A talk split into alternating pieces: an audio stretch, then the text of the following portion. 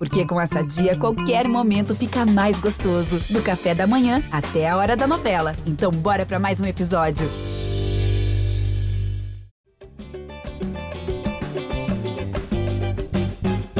Eu acho que treinar um Flamengo, pelo menos na minha opinião, é a mesma coisa que treinar a seleção brasileira pela grandeza desse clube. O Malvadão voltou, os pitbull de raça bruta, é o Flamengo, tropa do Renato Gaúcho. O Malvadão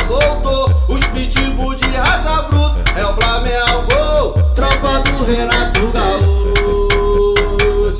Vai, vai, malvadão. Chama o teu vulgo malvadão. Vai, vai. Vai, malvadão! Eu estou dançando. Você não tá vendo, mas eu estou dançando, fazendo passinhos com essa canção maravilhosa de MC Gus e DJ Júnior da Provi. Que coisa maravilhosa! O Flamengo Malvadão, a tropa de Renato Gaúcho chegando com o seu GE Flamengo podcast 100% pensado e dedicado a você, torcedor rubro-negro. Eu sou Igor Rodrigues, estou de volta, hein? Estou de volta, você que é um maldito, um canalha. Estava falando que eu estava no chinelo? Não.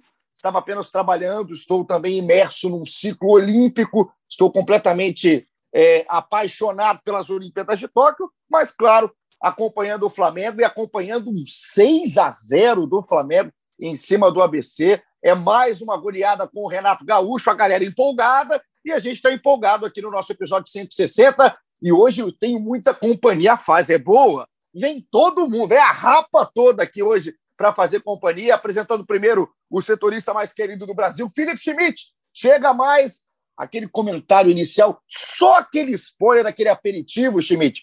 6 a 0 é o Flamengo malvadão. Boa madrugada a todos. Hum, É a quarta goleada seguida do Flamengo com o Renato Gaúcho, né? Cinco vitórias seguidas, algo que não acontecia desde 2009 com o Cuca. O Cuca, em 2009, foi, foi o último técnico que conseguia iniciar um trabalho com cinco vitórias.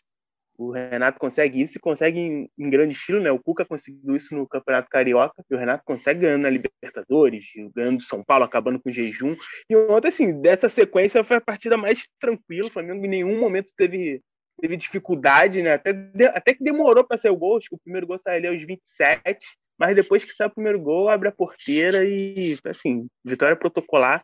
Acho que hum, foi boa para o planejamento, né? Porque dá uma margem muito grande de segurança. Então, de repente, acho que no jogo de volta a gente até. De repente, o Renato consegue poupar bastante gente ali, dar chance para alguns meninos.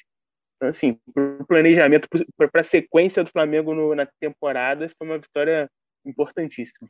Representante rubro-negro no projeto A Voz da Torcida aqui do GE, Arthur Mullenberg chega mais. Quero ouvir a voz da torcida nesse momento, mais uma goleada, como bem disse aí Felipe Schmidt. Como está, Arthur? Já está mais do que renatizado? Pô, totalmente renatizado, Igor, Natan, Felipe, galera que está aí ouvindo. É o seguinte, cara, a gente está percebendo que a semifinal da Libertadores 2019 realmente está pesando muito ainda na consciência do Renato. Ele é completamente obcecado pelo 5-1. Então, eu acho que não tem muito jeito, não, cara. Ele vai ter que aprender a conviver com essa culpa aí, botar para fora em cima dos outros, até o Mundial, pelo menos. Então, ó, tá aí o Arthur hoje, hoje promete. O episódio promete, porque assim, no último episódio, como eu estava aí trabalhando em cima das Olimpíadas, quem comandou aqui a resenha sempre muito bem foi Jorge Natan. Então eu quis voltar aqui hoje para falar, pô, não é possível. Quando eu não estou, o cara tá. Quando eu estou, ele sai, não, quero estar junto com ele. Imagina ter um suplente como Jorge Natan, quase ter Michael no banco. Então, Natan, chega mais, que bom ter sua companhia aqui, amigo. Nesse momento que o Flamengo está muito bem, né? Bem no Brasileiro, bem na Libertadores, também agora bem na Copa do Brasil. É um início de trabalho do Renato muito bom e uma perspectiva melhor ainda, Natan. Pois é, um trabalho muito animador. Eu vou traçar um paralelo aqui. Substituir Igor Rodrigues aqui na apresentação do GE Flamengo Lá vem. é, é igual a substituir Jorge Jesus no comando do Flamengo. Não tem como agradar de cara ali, você, a torcida te abraçar, achar que você está fazendo um bom trabalho. Então eu não tenho roupa para isso e agradeço aí o convite do amigo, porque como comentarista ao seu lado eu me sinto melhor. E aí, pegando o paralelo, o Renato Gaúcho tá aí tentando abraçar o que o Mister fazia para ver se a torcida começa a olhar para ele, que nem olhava para o nosso coroa querido que tá lá no Benfica, né?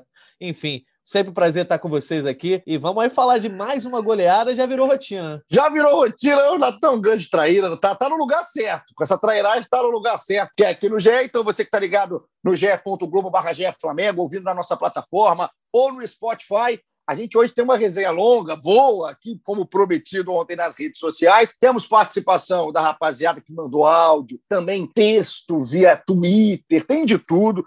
Tem também trechinho de coletiva do Renato. A gente vai ter um episódio bem bacana aqui para a gente falar. E você falou do Coroa Jorge Jesus, né, Natan? É, é, bonito, né? Entre o Coroa Jorge Jesus e o Coroa Renato, o Jesus tem mais o meu tipão, né? Um cara com cabelo mais desgrenhado, o Renato tem bom dia, né? O cabelo é maravilhoso. Eu também, eu fico mais. mais eu, eu sou um cara que sou um pouco mais afetado com cabelos maiores, né? BKSS foi assim, o Jesus também, mas o Renato tem lá a sua beleza, e beleza mesmo é o futebol, que está apresentando esse time do Flamengo um 6 a 0 diante do ABC. Schmidt, começar contigo, porque a gente tem várias coisas para a gente falar em cima, não só da vitória de 6 a 0 claro, em cima de um adversário limitado, né? O ABC apresentou muito pouca resistência ao Flamengo, mas também tem a parcela de imposição do time, da postura do time do Renato.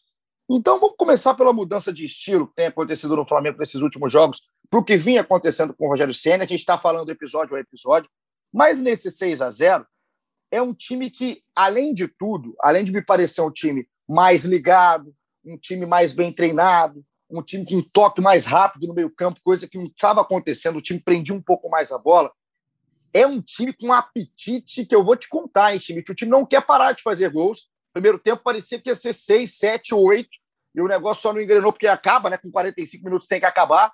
Mas é um Flamengo que essa apetite, essa vontade de, de chegar ao gol adversário, está chamando a atenção como chamou lá em 2019 com Jesus. Esse uma coisa é interessante de se notar é que quando faz um, faz vários em sequência. Quando o São Paulo foi assim, algum jogo difícil até o segundo tempo, estava perdendo, e aí o depois do primeiro gol do Bruno Henrique, meio que destrava e né, o Flamengo constrói uma goleada muito rápido. O Bruno Henrique faz três gols em oito minutos. E ontem foi parecido, né? O Flamengo faz o primeiro gol de 26 e termina o primeiro tempo com 4 a 0 né? Assim, é um. É, nesse Flamengo goleador do Renato, acho que a questão é só fazer o primeiro, depois os caras se encontro, né? Lembrando que o Gabigol perdeu uns dois gols antes, assim, gols que ele não perde, né?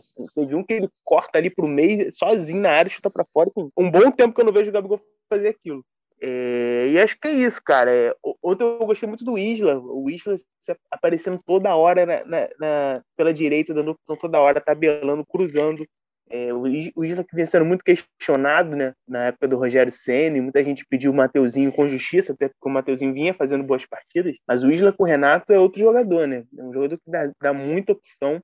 É, ali no, no, primeiro tempo, durante a transmissão, deu pra gente ouvir um pouco o Renato instruindo ele, que o Renato fala assim: fecha Everton e vai Isla, vai Isla, assim, acho que ele tá dando muita opção pro, muita liberdade pro Isla atacar, e aí é mais uma opção, uma, mais uma opção ofensiva pro Flamengo, né, tem dado certo, outro foi, foi um exemplo disso. Eu tava vendo o jogo, Natan, e além do Isla, né, acho que essa utilização dos laterais, ontem a gente não precisa nem falar do terço defensivo da coisa, olhando para os dois laterais, René começou o jogo no lugar do Felipe Luiz e o Isla mais uma vez titular, depois de ser poupado na última partida, mas os laterais, eles estão, quando o time adversário oferece um pouco mais de perigo, né?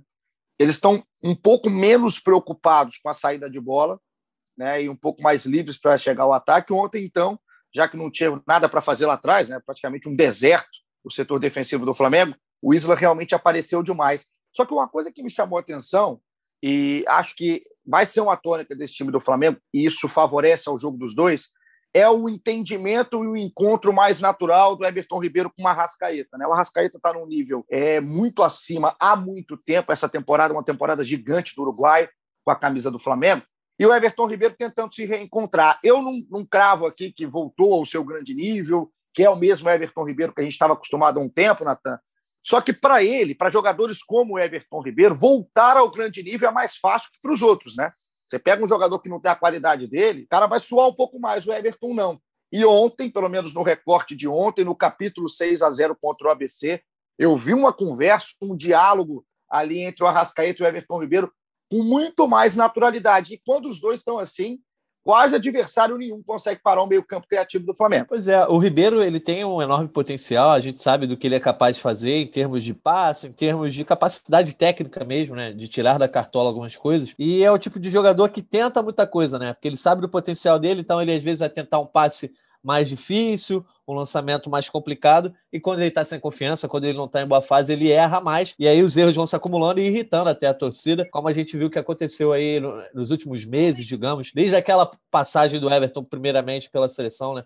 no final do ano passado. Então, para o Everton acertar mais, eu acho que também depende muito dessa sintonia fina, não só com a Rascaeta, mas eu acho até com o Isla, né? Acho que o, o Isla estando bem, ele potencializa o Everton Ribeiro, permite ao Ribeiro jogar mais confortável ali naquele lado direito, em termos de é, ter a preocupação defensiva, mas saber também que ali tem um parceiro que vai voltar, o um parceiro que vai tabelar bem com ele, que ele vai poder achar outras soluções. E essa sintonia fina entre ele e o Arrascaeta é, é talvez a, a, sintonia mais importante do setor do campo ali, é, justamente para armar o Flamengo. A gente sabe que Bruno Henrique e Gabigol é uma dupla que o Flamengo depende muito dela para é, matar os ataques, para colocar a bola na rede, mas o Everton com a Rascaeta, se a gente remeter a sempre a sombra de 2019, né? A gente sabe como foi importante não só a sintonia entre os dois, mas esse balanço de quando um está muito marcado, o outro conseguir se sobressair. Então é, é, é, uma esperança boa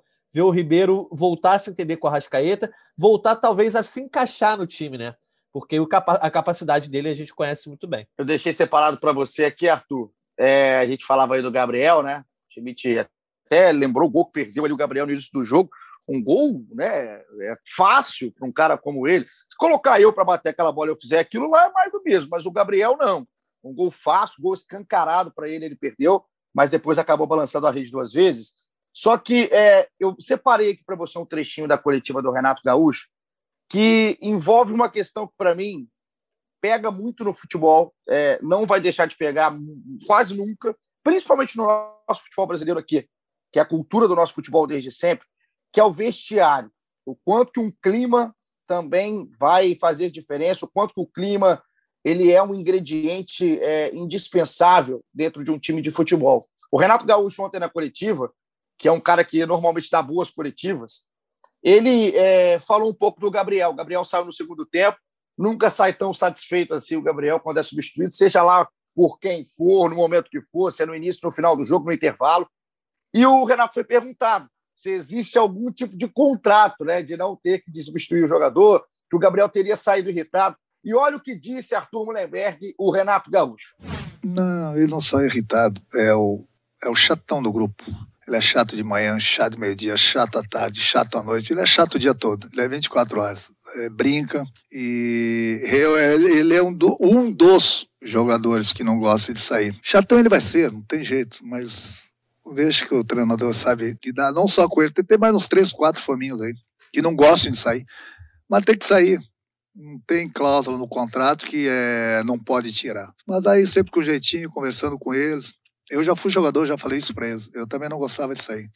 Mas tem hora que eles precisam sair justamente para para descansar e dar oportunidade para o companheiro também que está entrando. É chato de dia, de tarde, de noite, o Gabriel, segundo o Renato Gaúcho. Me lembra muito Caio Mota, também é chato em vários momentos do dia. Pode ser aí uma comparação é, feita pelo Renato também. Um abraço para o Caí, que está vivendo essa maratona olímpica também. Agora, o Arthur, algo mudou, né? Alguma coisa mudou de clima, de astral nesse time do Flamengo.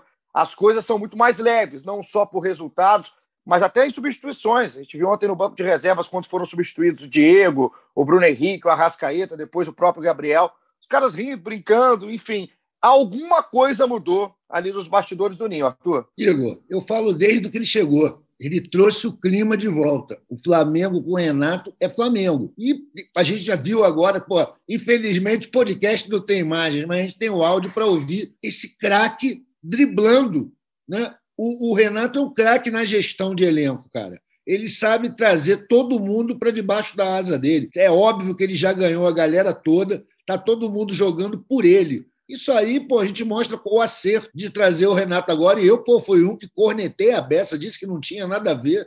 O cara tá dando um show e a gente vê pela alegria com que os jogadores estão em campo, cara.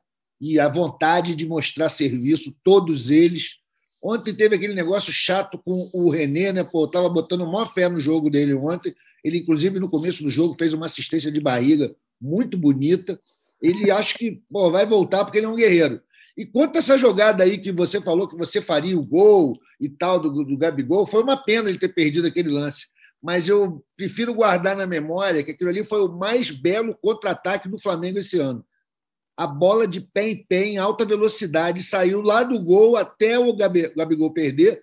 Foi maravilhoso, foi um dos melhores momentos do jogo. Eu gosto de ver o bom futebol jogado ali, aquele, aquele contra-ataque. Esse é o estilo que a gente quer ver sempre. Agora, esse astral aí, Schmidt, é, essa mudança né, de ambiente, assim, é uma simples troca, é simplesmente é, sai um, entra outro, o cara vem com esse jeitão mais Renato, esse jeito mais próximo do jogador, isso acontece. Ou também tem parcela do jogador, porque eu vi muita gente perguntar ontem: ah, tudo bem, mudou, mas então a, a rapaziada estava fazendo um corpo mole, ou a rapaziada era pouco é, receptiva ao Rogério Ceni. O que, que muda de fato dentro de campo e não só em questão de postura, né? Por que, que esses caras estão rendendo mais? É o jeito? O Rogério não tinha, o Renato tem? É tão simples assim a matemática? Acho que o Renato tem aquele borogodó, né? Ah. É, dá, dá para resumir assim, né?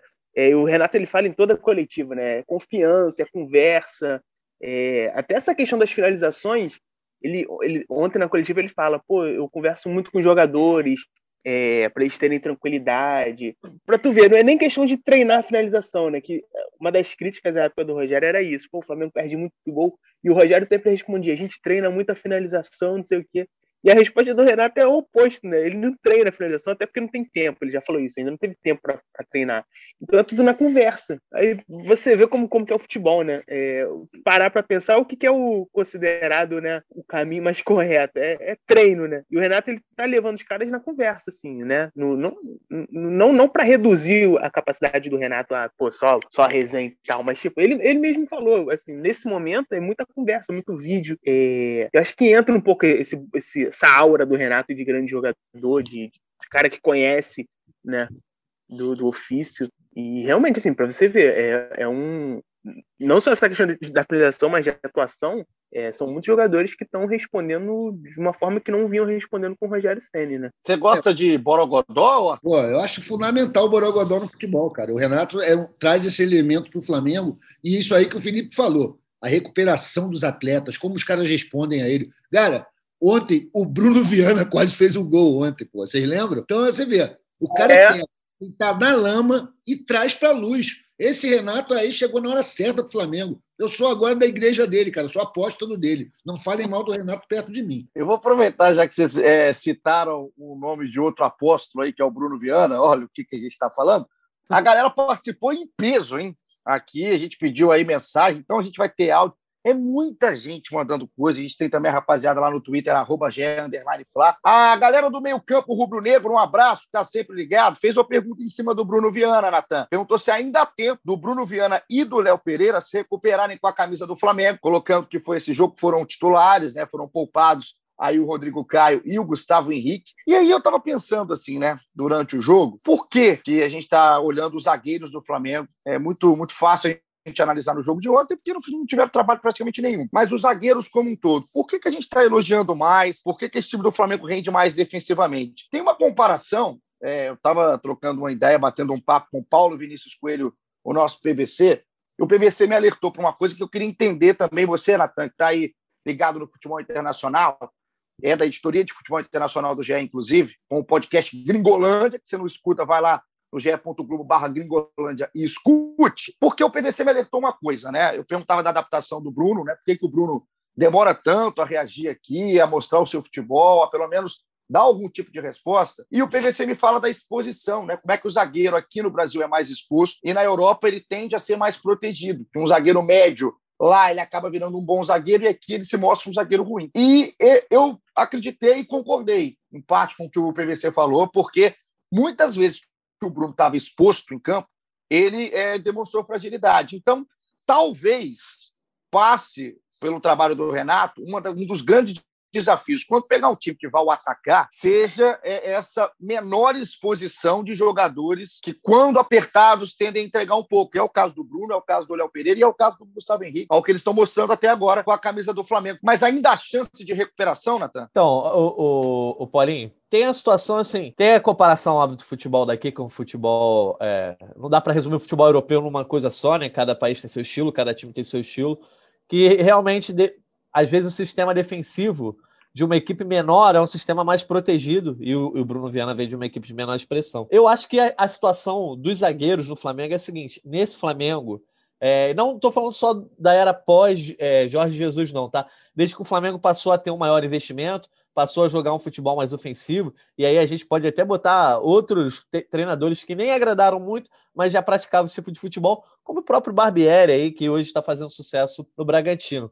O Flamengo, acho que num processo irreversível, não vai mais voltar a ser um time recuado, um time retranqueiro.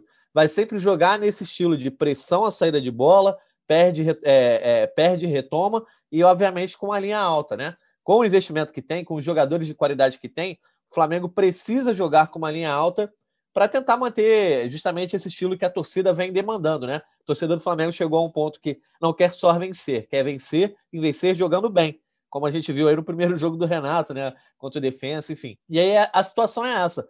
Jogador, o, o zagueiro do Flamengo hoje tem que chegar sabendo que ele vai estar jogando exposto o tempo todo ele vai estar tá levando bola nas costas, ele vai ter que se recuperar em velocidade, ele vai ter que ficar no mano a mano algumas vezes durante o jogo. O Flamengo aposta nisso, de que ataca muito, vai ser pouco atacado, mas quando for atacado, o zagueiro tem que estar pronto para quebrar esse passe, pronto para quebrar as jogadas. E foi o que aconteceu em 2019 ali, voltando a falar disso, com o Rodrigo Caio e Mari. Eles tinham um desempenho fantástico com aquela linha alta do Jorge Jesus, de que eles tinham uma recuperação rápida, tinham um mano a mano excelente, e quando passavam por ele, o Diego Alves ainda estava numa boa fase. O que aconteceu, tanto com o Léo Pereira quanto o Gustavo Henrique no momento do ano passado, né? Que o Dome era ainda mais ofensivo que o Jorge Jesus, no sentido até de uma desorganização defensiva, e os zagueiros ficavam totalmente expostos. E eles não reagiram bem. Agora, é, eu acho que, de repente, com o Rodrigo Caio, o Gustavo Henrique ou o Léo Pereira consigam render mais. Eu gosto mais do Gustavo Henrique, a gente, a gente, até falou no último podcast, e acredito que ele possa render bem ao lado do Rodrigo Caio. O Léo Pereira, eu tenho minhas dúvidas, tá? É, no sentido de que eu não gosto dele no mano a mano. Acho ele um zagueiro digamos que às vezes não chega bem na dividida. E o Bruno Viana eu quero ver mais, cara. Eu acho que a gente se enganou muito com ele no começo da temporada, assim, quando ele chegou. É, depois ele entrou num, num, limbo ali de jogar muito mal. E esse é o tipo de jogo que o Renato foi muito esperto. É o tipo de jogo que eles não ficaram expostos. Exato. É o tipo de jogo que eles entram para ganhar confiança. E aí eles dois saem é, zero chamuscados e ao mesmo tempo eles falam: pô, sai, entramos aqui, não levamos gols. Acho que a gente está ganhando uma moral. Não, exatamente. Foi esperto, Renato. Foi inteligente, né? No, qual o momento de colocar os dois, porque atacado ou não, ganha uma moral, né? O cara pelo menos passou um jogo sem, sem errar, sem falhar, sem ficar expulso. Então é, é bom para eles, é bom para o Léo e é bom para o Bruno. E aí o Rômulo Miranda, Arthur, faz aqui uma pergunta, um abraço para o Rômulo. Está sempre participando também. Se o Flamengo precisa, então, ir ao mercado por um zagueiro. O Renato falou ontem na coletiva que ele chegou e não pediu jogador algum. Caso chegue alguém de um nível legal, óbvio que ele aceita e vai ser bem-vindo ao grupo, até porque o calendário é longo, o grupo precisa ser também um pouco maior. Agora, zagueiro, acredita que é uma, uma posição ainda que o Flamengo é carente? Ah, sem dúvida, Igor. A gente tem que ver o seguinte, cara.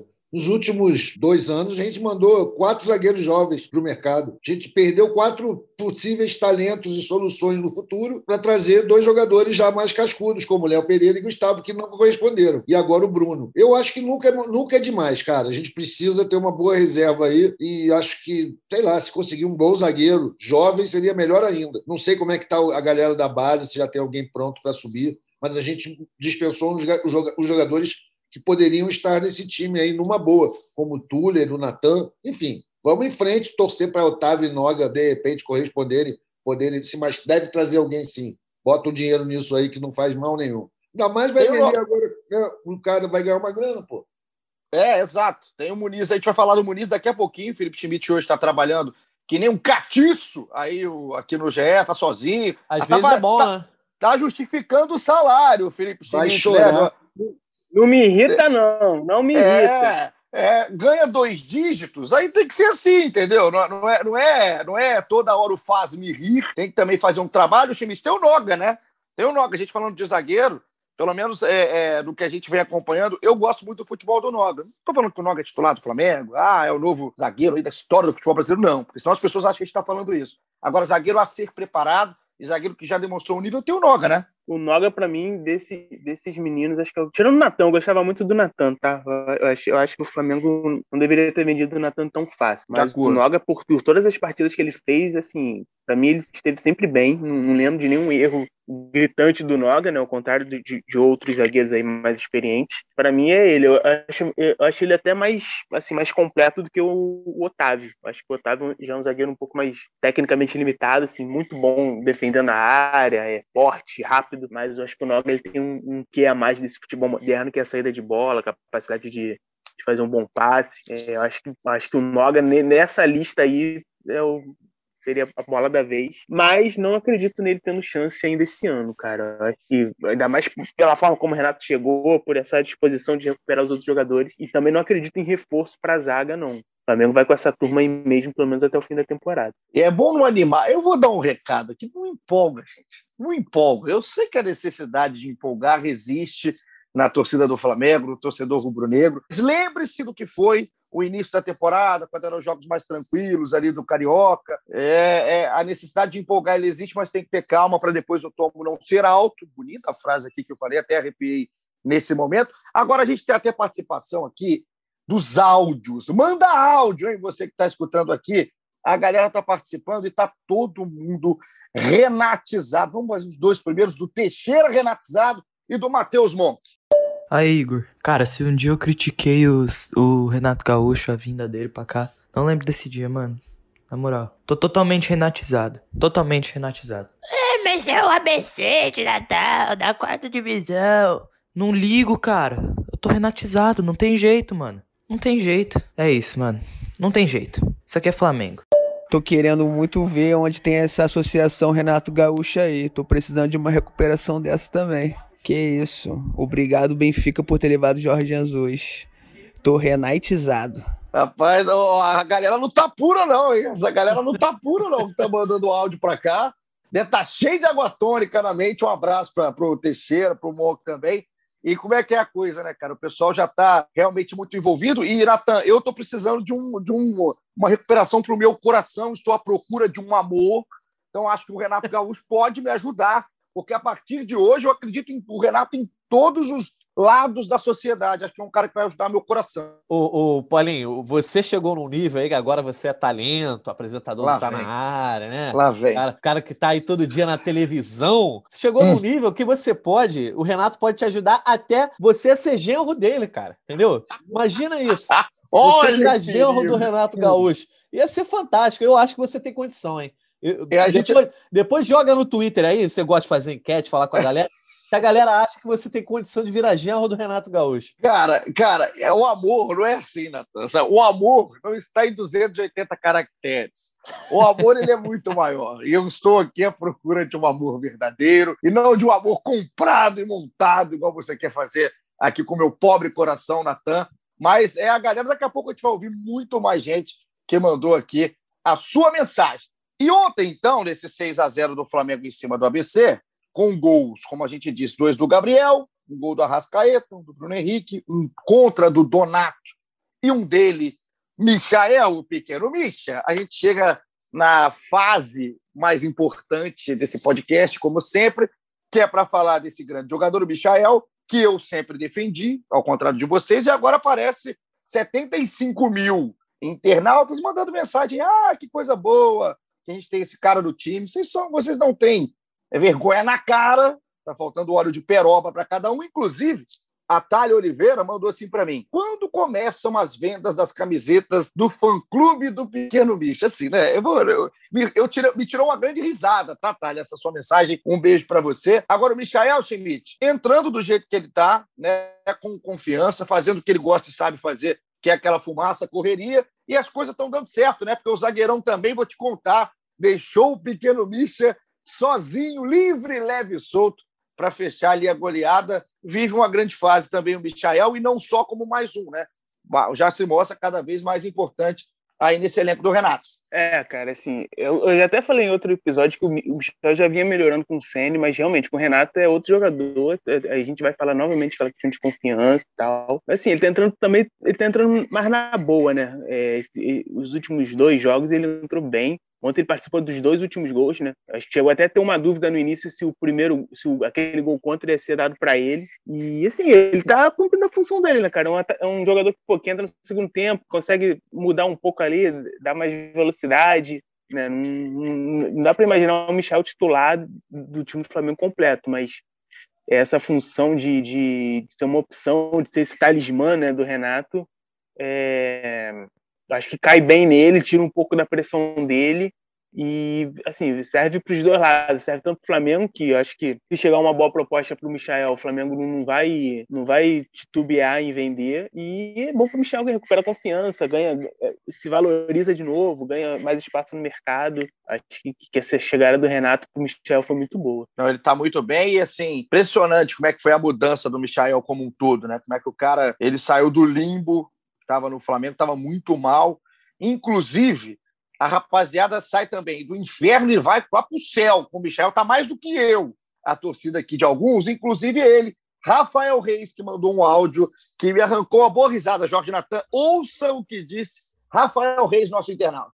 Salve, Paulinho. Você tá, você tá lembrado do Denilson na Copa de 2002, cinco turcos correndo atrás dele, né? Final do ano vai ser cinco jogadores do Chelsea atrás do Michael. Pode me cobrar. Saudações rubro-negras. A chamada empolgada, Natan. A chamada empolgada. Essa, essa eu gostei, cara. Eu ouvi três vezes esse áudio eu te colocar aqui. Um abraço pro Rafael. A galera tá inspirada aí, como, como você mesmo já comentou, né? O pessoal não tá puro, não. A voz meio diferente, né? Situação Mas ele, meio... ele pede, ele pede o, né, o, o áudio logo depois do jogo, cara. É na hora que tá todo mundo, pô, né? Geral no grau, né? pela vitória. Pô. Vai ter que ser, vou pedir que hora? Vou pedir depois do podcast? Tem que ser, é, cara, tem que estar tá Mas olha só, ainda pessoal, no, no, calor. O pessoal já tá falando de Mundial de Clubes aí, né? Até o Arthur já comentou sobre o Mundial de Clubes. O Mundial de Clubes vai voltar a ser no Japão. E vocês sabem que negócio de Japão com o futebol brasileiro é sucesso, né? É toque é nós, pô. É toque é nós. Desde o começo a gente fala isso. Aliás, Jorge, pô, o, o, o negócio de rumo a Tóquio para o Flamengo não é um destino geográfico, é um modo de vida. Né? A gente está sempre. Lifestyle. A gente ganha do Bangu rumo a Tóquio. Pô, demos 2 a 0 lá no Entrerriense, rumo a Tóquio. E assim funciona. Pois é, eu ouso dizer que a gente só não ganhou do Liverpool porque o jogo não foi em Tóquio. Sem dúvida nenhuma. Olha, verdade. que, que coisa, cara. Que momento aqui do nosso episódio 160 do GE Flamengo. Falando do Michel. O Michel desperta o melhor em nós. É quase a Olimpíada de Tóquio falar do Michel. E ele tá no hall dos jogadores mais carismáticos hoje do futebol, não só brasileiro, que são Michael, o Aleph Manga, do Goiás, que já começa o carisma no nome, o Billy Arce, da LDU, né, que inclusive nos enfrentou. Um abraço para o nosso grande Billy Arce. E outro entrou, que é o Pimbinha, hein? O Pimbinha do ABC. ó, eu ontem estava vendo o jogo. E né, narração. Da, então, estava vendo o jogo com a narração do Gustavo Villani. E aí, toda hora que o Villani soltava Pimbinha, eu dava uma risada, eu me sentia um grande um idiota. Mas se você, assim como eu, sorriu ao nome do Pimbinha ser colocado na voz do Vila eu também sorri. E o time que tem o Pimbinha e tem o Valderrama merece respeito, Schmidt. Cara, a escalação do ABC é uma poesia. Se você pegar, é, é poesia. É... Wellington, eu vou trazer, eu vou trazer aqui Alisson, então. Vou trazer. Alisson Caetano, Alisson Cassiano, Vinícius Leandro.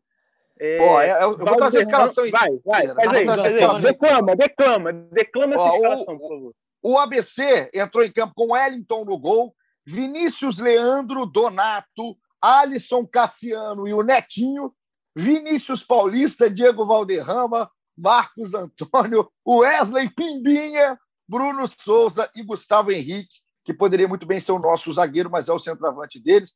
E o banco ainda tinha aqui o Alan Pedro, o João Marcos entraram em campo, o Aleph, que não é o Aleph Manga, Felipe Manuel. Que, que coisa maravilhosa é o time do Moacir Júnior. Mas um abraço para o Pimbinha todo especial que não tem o carisma do nosso Misha, mas entra sim no hall do carisma do futebol brasileiro. A gente estava falando aqui do futuro, dos próximos jogos. O Flamengo parte agora, Natan, para um jogo é, bem legal de se assistir. Sempre é legal de assistir Corinthians e Flamengo, independente da fase, do momento de um ou de outro. O Corinthians hoje não está na mesma fase, não está em patamar de igualdade com o Flamengo, mas as duas maiores torcidas do país. O jogo na Neoquímica Arena, colocado como o melhor gramado do futebol brasileiro pelos próprios jogadores. O Flamengo, inclusive, levou um jogo para lá, que foi contra o Fluminense, saiu de campo derrotado. Então, o gramado por si só não ajuda, o time tem que estar tá jogando bola. E como o time está jogando bola nesse momento, é perspectiva de boas coisas no fim de semana, o jogo no domingo, quatro horas da tarde, Natan. Pois é, Paulinho, é, é o seguinte, assim, eu acho que eu sou daqueles que sempre gosto de ir com calma. Não era um dos entusiastas inicialmente com o Renato, né? É, eu acho que a gente tem várias pessoas, até, até o torcedor falou aí que primeiro não queria, agora já está renatizado. Já fiquei empolgado, não tem como ficar empolgado diante é, das atuações, enfim, do desempenho do time. Mas é aquela questão. Agora, eu acho que nos próximos jogos aí, pegando Corinthians, vou até pular já o ABC, mas depois pego o Inter e aí vem o Olímpia pela, pela Libertadores, que a gente vai ver se essa coisa do Renato, o time jogar bem e conseguir os resultados, se é aquela coisa assim, cara, entrou no trilho mesmo, não tem mais como sair. Porque no começo do Jorge Jesus, né, começou aquela coisa, ah, a gente já tá vendo agora como ou de quanto o Flamengo vai ganhar. Que vai ganhar é quase certo, né? A torcida já ia nesse clima para o estádio, já ligava a televisão esperando, pô, a gente não vai perder esse jogo. A gente não tem como perder esse jogo. Pelo menos a gente vai segurar os caras, ou a gente vai ganhar de goleada, ou a gente vai sofrer. Como a gente vai ganhar, eu não sei, mas a gente vai ganhar. Eu acho que o Renato está entrando nessa vibe, um começo promissor, mas eu acho que esses três jogos aí contra grandes adversários, adversários de peso, talvez não vivam grandes momentos como, como Corinthians e Inter, e depois o Olímpia pela Libertadores, podem dar essa carimbada aí para a torcida falar, cara, não tem como segurar, a gente só agora só vai passar a ver como o time ganha ou de quanto. Ah, claro que vai faltar ainda é, os treinamentos até o dia do jogo e tudo mais. O Flamengo vai jogar só no domingo. A gente está gravando logo depois aqui da vitória de 6 a 0 na manhã de sexta-feira. Mas, Schmidt, feeling, é, também cobertura, dia a dia, que você está sempre ligado na informação. Para esse jogo contra o Corinthians, como é que você acha que o Renato vai pensando em time, né? Pensando em jogador que foi poupado e agora pode voltar, em jogador que está fora, uma escalação provável do Flamengo, você acredita em muita mudança? Não, cara, acredito que contra o Corinthians vai de força máxima, ou, né, a não ser que tenha algum problema, algum, alguma coisa muito urgente para poupar, mas acho que vai de força máxima. Ele poupou o Felipe Luiz, o Rodrigo Caio, o Gustavo Henrique, né, desse jogo contra o ABC. Então, acredito que esses três votos, até porque o Renê provavelmente vai Hoje deve confirmar a lesão dele. Então, assim, acho que Corinthians, acho que é força máxima. E aí ele, ele segura um pouco mais a galera contra o ABC semana que vem, né? Acho que esse é o planejamento, até, acho que até por isso ontem ele fez questão do Flamengo vencer e vencer com uma margem boa, justamente para tocar esse planejamento. E o Renê, é, falou do Renê aí, só para a gente não deixar passar, o Arthur tinha falado é, antes aqui também no nosso episódio já, durante a gravação, mas é uma cena que é sempre ruim de ver, né? Sempre triste de ver um jogador que é um cara profissional pra caramba, que é o Renê. Eu não estou entrando aqui no mérito se você gosta, se você não gosta, se você acha que ele tem que estar no Flamengo ou não está, mas é um cara sempre muito profissional. E eu fiquei ontem é, chateado, assim, quando o Renê caiu ali do lado de fora do gramado, teve que ser substituído, sentiu dores na coxa direita durante o dia, vai ter atualização, vai estar no ge.globo barra Flamengo, mas que o Renê se recupere aí da melhor forma possível, o mais rápido possível, e possa estar de volta fazendo o seu trabalho. Toda a força ao Renê. E para esse jogo, o Arthur, o próximo jogo tem o jogo do Corinthians, então, no fim de semana, e o jogo de volta para sacramentar a vaga nas oito, nas quartas, que já está, obviamente, garantida, a não sei que tenha a revolução do futebol e o ABC consiga a volta, que seria até inacreditável de assistir. O Flamengo, na quinta-feira que vem, vai para a Arena das Dunas, lá em Natal, para né, só jogar com o ABC. Será que o Renato viaja, o, o Arthur, ou vai com o time C e o Renato fica aqui jogando futebol. O que, que você acha? Eu acho que ele vai viajar, vai curtir Natal, que é uma cidade maravilhosa. É tipo uma recompensa quem vai fazer esse jogo 2 lá, cara. Tá resolvida a vaga. Ele vai poupar quem não tiver a fim de jogar. Vai levar uns moleques que estão precisando pegar rodagem, minutagem, experiência. Vai comer comida maravilhosa lá, aquela culinária do Rio Grande do Norte. Vai ser uma curtição esse jogo. Esse jogo não é preocupação, Igor. Preocupação é o Corinthians que vocês estão dizendo aí que pô, talvez não saia goleada. É possível, talvez a gente não consiga ganhar é. desde 5 a 0. É bem possível mesmo. Mas o Renato, cara, ele poupa a galera depois que a gente mete 3 a 0 ele começa a tirar, né? começa a botar o pessoal no banco, já se preparando para o próximo jogo. Ele está gerindo muito bem esse elenco, cara. Tá todo mundo saindo de campo quando o time já, quando o placar já está garantido, todo mundo senta lá para ver o jogo amarradão, torcendo para os companheiros que entram. Acho que está um clima maravilhoso e na arena, com aquele bom gramado, o futebol do Flamengo vai aparecer ainda mais. A gente jogou lá ainda sobre aquele regime do Sene, que deprimia os jogadores, os jogadores não tinham alegria. Né? Inclusive, perdemos o Fluminense, que é um negócio completamente fora da curva. Mas você vai ver domingo. Domingo vai voar. E quanto ao Michael, eu queria, não queria deixar de passar de falar isso. Hum. Eu torço muito para o sucesso dele desde o começo. Tanto que eu torcia para uma venda rápida do Flamengo, para ele para outro lugar. E acho que ele tá. Se ele só não sai se ele não quiser. Porque hoje em dia, com o Renato, a verdade é uma. Com o Michael em campo, não tem placar em branco. Ele entra e as bolas começam a acontecer. Isso aconteceu com o São Paulo. Ele está muito bem, o Michael. Vida longa para o garoto. Se quiser ser vendido, vai na paz vai com sensação de dever cumprido. Decisivo, o Michael. Vocês são canalhas. Ele é decisivo e é bom ver o Michael feliz, cara. Ontem, inclusive, foi legal também a cena, saída de campo. O Flamengo, inclusive, é, homenageou a Rebeca Andrade, né, medalhista da ginástica olímpica, a primeira é, mulher conseguiu uma medalha aqui para o Brasil na ginástica, legal demais, atleta do Flamengo. E aí o, o Diego e o Michael na entrevista pós-jogo, ainda no campo, no gramado do Maracanã, estavam com a camisa e alusão à Rebeca, e o Diego falou antes do Michael, e o Michael ficou do lado escutando o Diego, e ficou, fala bem, fala bem, ou seja, é um cara que, inclusive, faz muito bem ao time do Flamengo, assim como o Rodinei, hein? Que ontem voltou, entrou em campo, jogou de lateral esquerdo, porque o René machucou e não tinha lateral Foi esquerdo. Foi chamado de Vini Júnior. É, chamado de Vini. o nosso querido Rodinei que simplesmente, quando ele entra, já arranca sorriso de metade da população brasileira, ou seja, faz muito bem ao futebol. E aí, Natan, o Flamengo hoje é sexto lugar do Brasileirão com 21 pontos, tem 11 jogos, dois a menos que o líder Palmeiras, por exemplo, que está com 31, 10 pontos de diferença. É um Palmeiras que o Flamengo que pega o Corinthians, então, nesse domingo. E na outra semana, pulando esse jogo do ABC, que já quase não entra na estatística de jogos importantes, porque o Flamengo garantiu a sua vaga no primeiro jogo, no outro domingo tem o Internacional, é uma sequência de Corinthians e Inter, dois times que ainda não engrenaram no campeonato. Né? O Flamengo não pode deixar, é, é, não pode dar chances ao azar, como diria o meu avô Zezinho, um beijo para ele que escuta todos aqui, porque não precisa ressurgir o Corinthians, que hoje é décimo, muito menos o Inter, que hoje é décimo quarto, né, Natan? Pois é, eu acho que o Flamengo tem que aproveitar para pontuar, né? Aproveitar o mau momento dos rivais e o bom momento seu para pontuar, para se aproximar dos líderes, tem jogos adiados, mas eu acho também é, que a torcida tem que ter a noção que, por exemplo, um empate, um tropeço em algum desses dois jogos não é para decretar calamidade, para é, deixar de estar renatizado, empolgado com o momento do time. A gente está fazendo vários paralelos aí com, com o Flamengo de 2019. A gente pode lembrar do começo lá do Mister, né? Quando o Flamengo volta ali depois da, da Copa América, enfim. O Flamengo tem tropeço justamente contra o Corinthians, é, cai na Copa do Brasil, perde para o Emelec, perde para o Bahia, antes de começar a entrar no trilho. Então, assim, esse time dar uma oscilada não seria nada é, de anormal, pelo contrário. Vendo as últimas atuações, não acredito nisso, tá? Acho que vence o Corinthians, acho que vence o Inter, e mais importante ainda, acho que chega empolgado para enfrentar o Olímpia.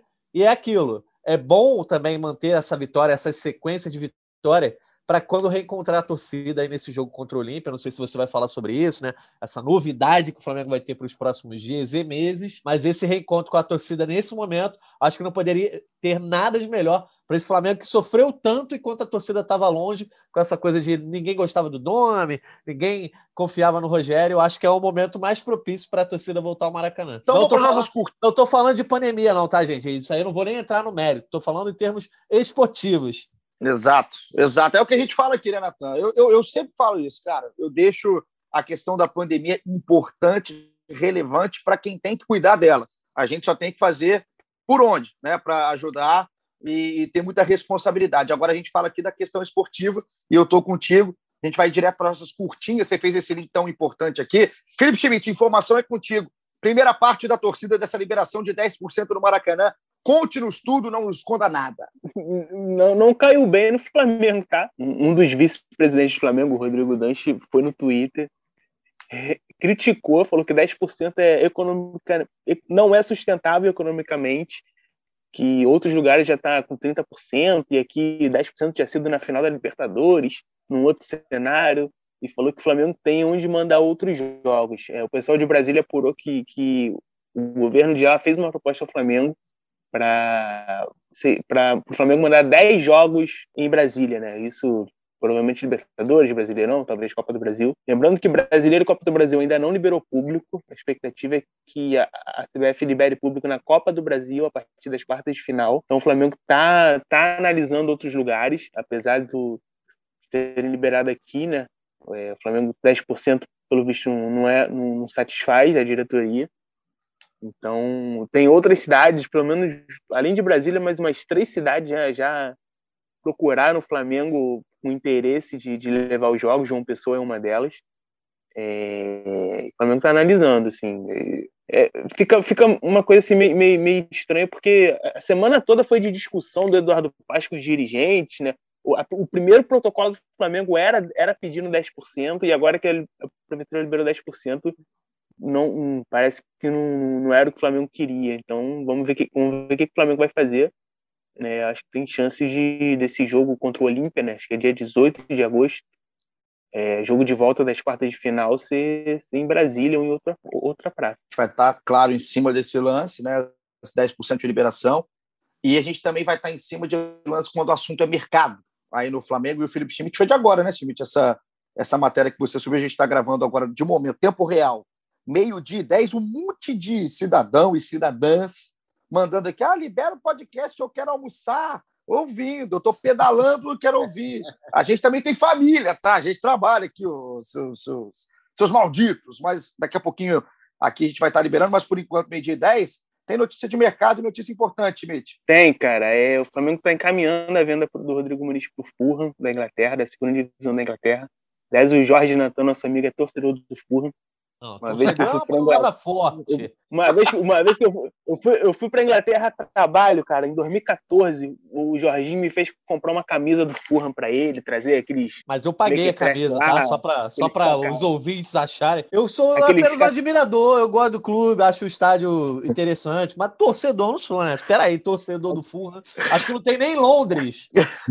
Cara, se você, se você está escutando, se você está escutando, é torcedor do Fulham, sinta-se abraçado nesse momento, tá? Porque eu nunca conheci um torcedor do Furra e eu, eu nunca vi uma pessoa tão, tão contrariada ao ser chamada de torcedor é, do cara, Furra, ofendeu, como foi né? o Natan. Não, porque momento. eu acho que a gente tem que separar o joio do trigo, senão as pessoas vão achar um abraço pro Vitor Canedo, Vitor Canedo que não ouve o podcast do Flamengo, mas vão achar que eu sou o Vitor Canedo que torço pro Arsenal, entendeu?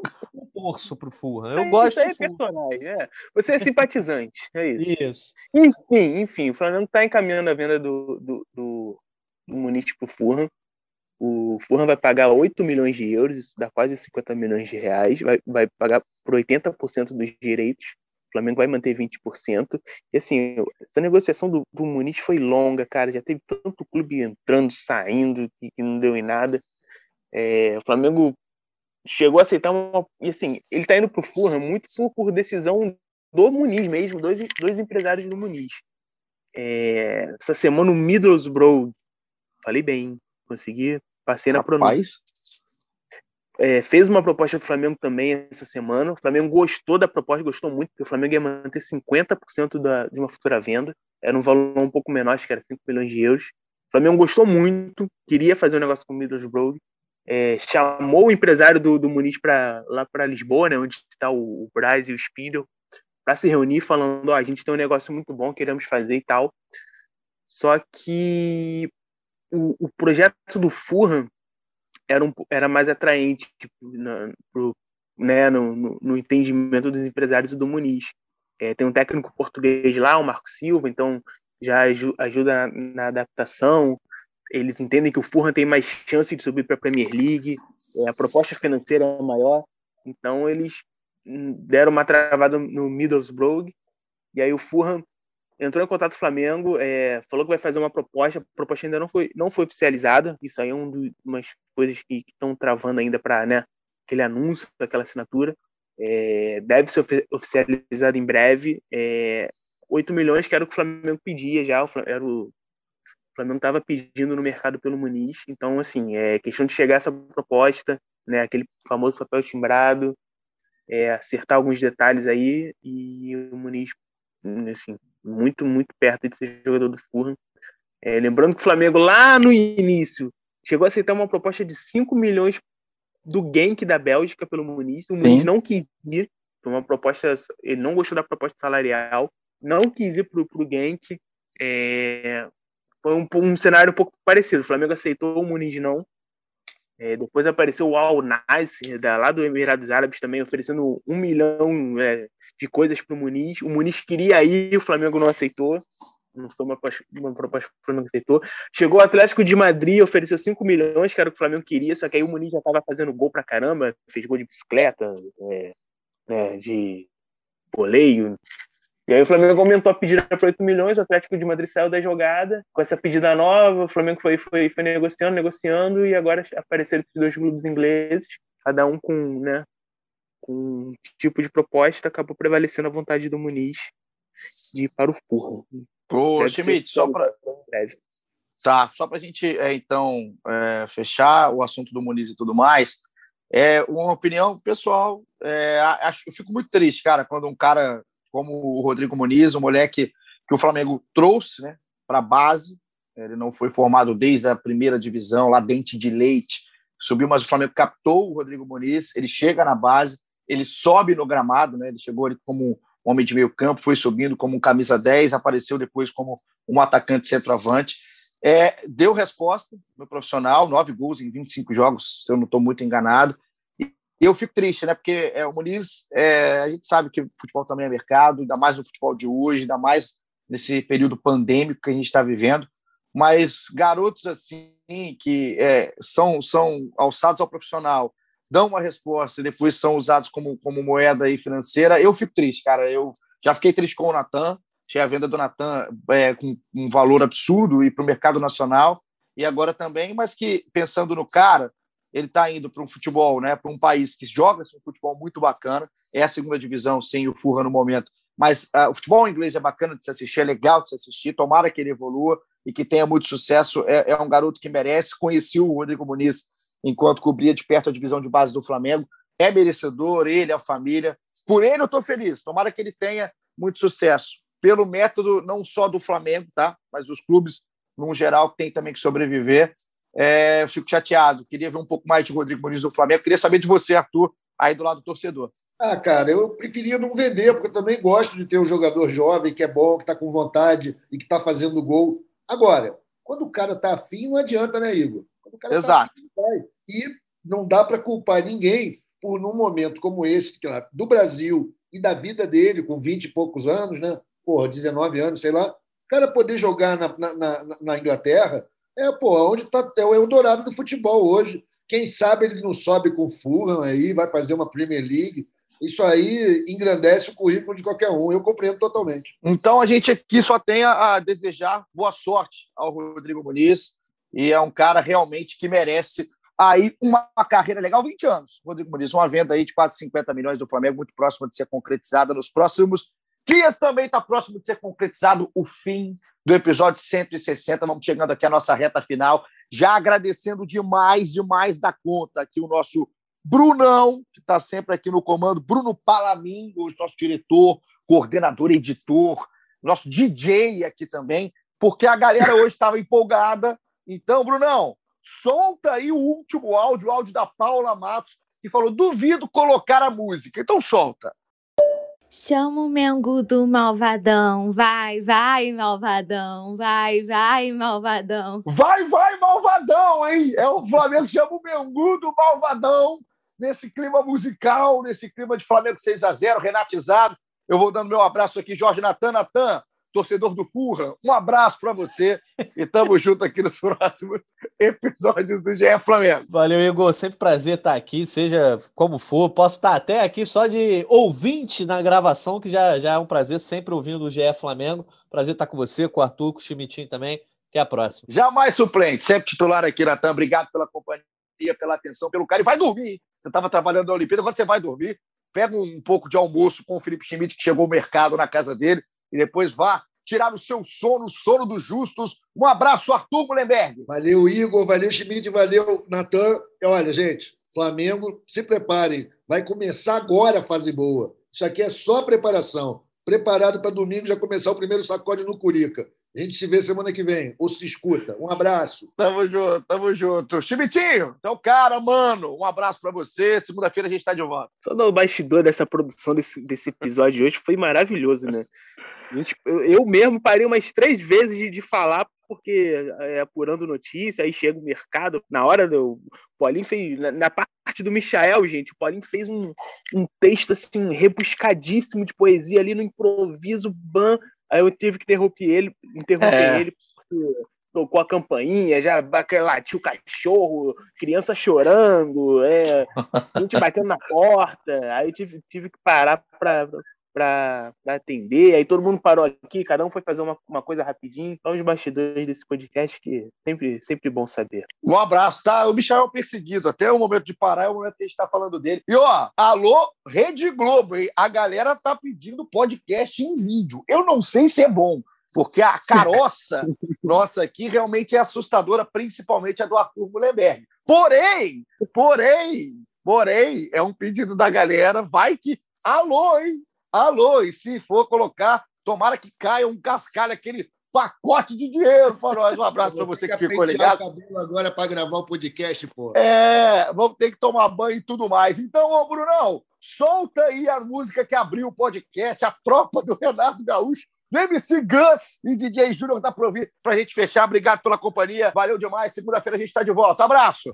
O malvadão voltou, os pitbull de raça bruta. É o Flamengo, tropa do Renato Gaúcho. O malvadão voltou, os pitbull de raça bruta. É o Flamengo, tropa do Renato